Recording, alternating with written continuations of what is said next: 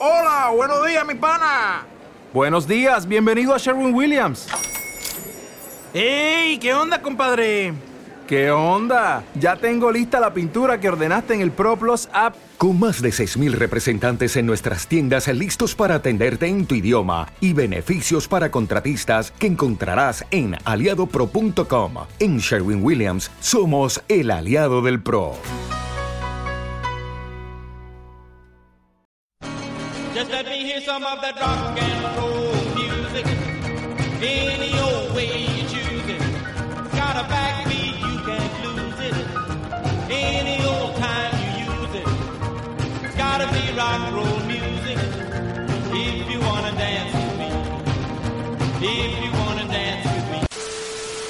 Buenos días, buenas tardes o buenas noches, ya sabéis, dependiendo de la hora que estéis escuchando esto. Y esto, pues de nuevo, es adulto casi funcional, el diario que en principio iba a ser semanal, pero que la semana pasada pues no pude hacer. Me disculpo, ya lo comenté, por temas de voz, estaba con, con un nivel de carraspera bastante importante y no podía hacer pues más de dos minutos sin tener que estar con el ruju ruju todo el, todo el rato en la, en la boca y dije mira pues ya me espero esta semana que viene y sigo pues haciendo este, este diario en el que bueno pues hoy a día 26 eh, estamos a domingo 26 de junio pues eh, la verdad es que tenía algún que otro plan sobre lo de qué hablar, pero esta noche tenía un sueño recurrente que a veces suele pasarme y que hasta hoy no me he dado cuenta que era recurrente, quizás ha sido la segunda vez que lo he tenido, quizás ha sido algo que ya había imaginado en algún otro momento, que había aparecido dentro de un patrón de sueño y tal, y que ah, hoy pues ha vuelto un poco, ¿no?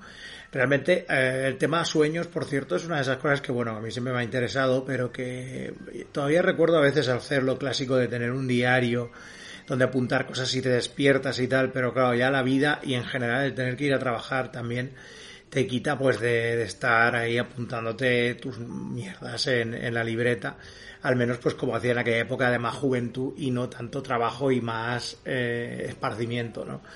pero hay cosas que sigo recordando pese a la falta de un diario y algunas cosas pues que te siguen viniendo a la cabeza. Aunque ya está desvaneciéndose bastante en el, en el éter, eh, quiero recordar que la premisa era, era simple. Había alguien a quien yo conocía que se había cambiado de casa o se había ido de, de algún de su de de su antigua vivienda y había dejado varias habitaciones con un montón de material, todo, pues de libros, de, de juegos de rol, había bastante material y yo pues era el encargado un poco de estar allí manteniendo aquello, ¿no? Esa persona, que no recuerdo quién era, no sé si era familiar o era familia de alguien que conocía o algo así, pues me tenía ahí como de, de cuidador, ¿no? Y yo iba ahí pues a, a, echar la, a echar la tarde leyendo, lo que fuera, a veces me llevaba algún, algún libro, otras veces lo traía de vuelta, ¿no? Y todo eso.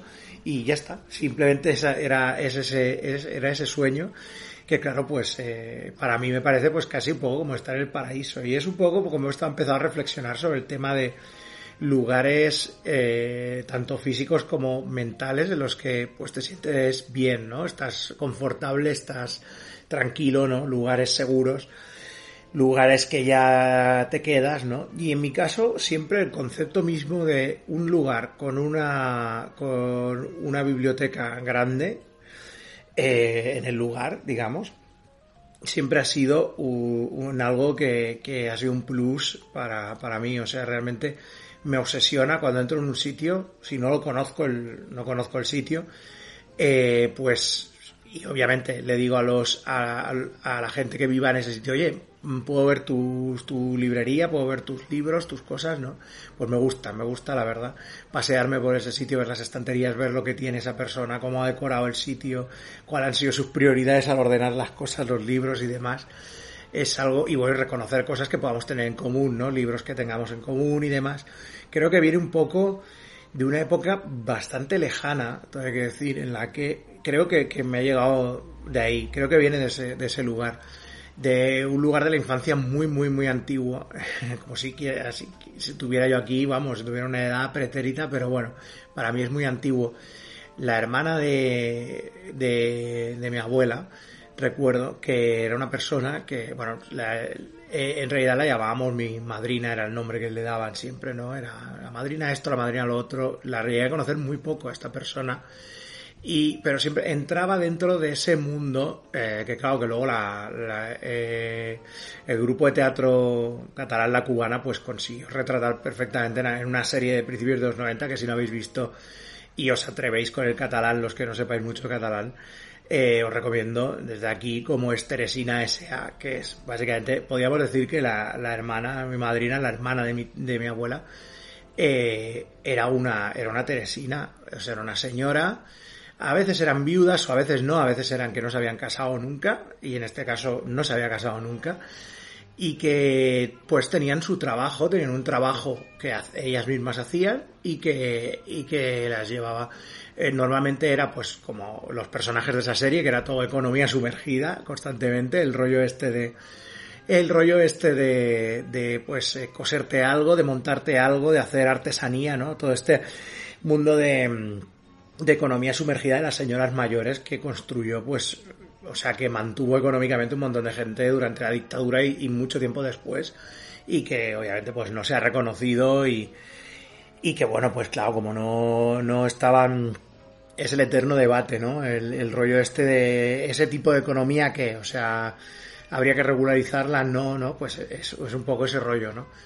Eh, obviamente hay que regularizarla, está claro, no es una economía, pero claro, está ahí, existe y todos y es una y es una putada, pero es lo que hay, ¿no? O sea, yo he sido autónomo durante un poquito de tiempo cuando tuve mi una tienda y bueno, en fin, no se lo recomiendo a nadie. Entonces, pues como decía, mi, mi madrina era era eso, era modista, creo recordar y viajaba bastante por todo el mundo. Era una persona que para su momento pues era, había sido bastante pues fuera de lugar dentro de lo que era una señora, aquello, señora de Barcelona, ¿no?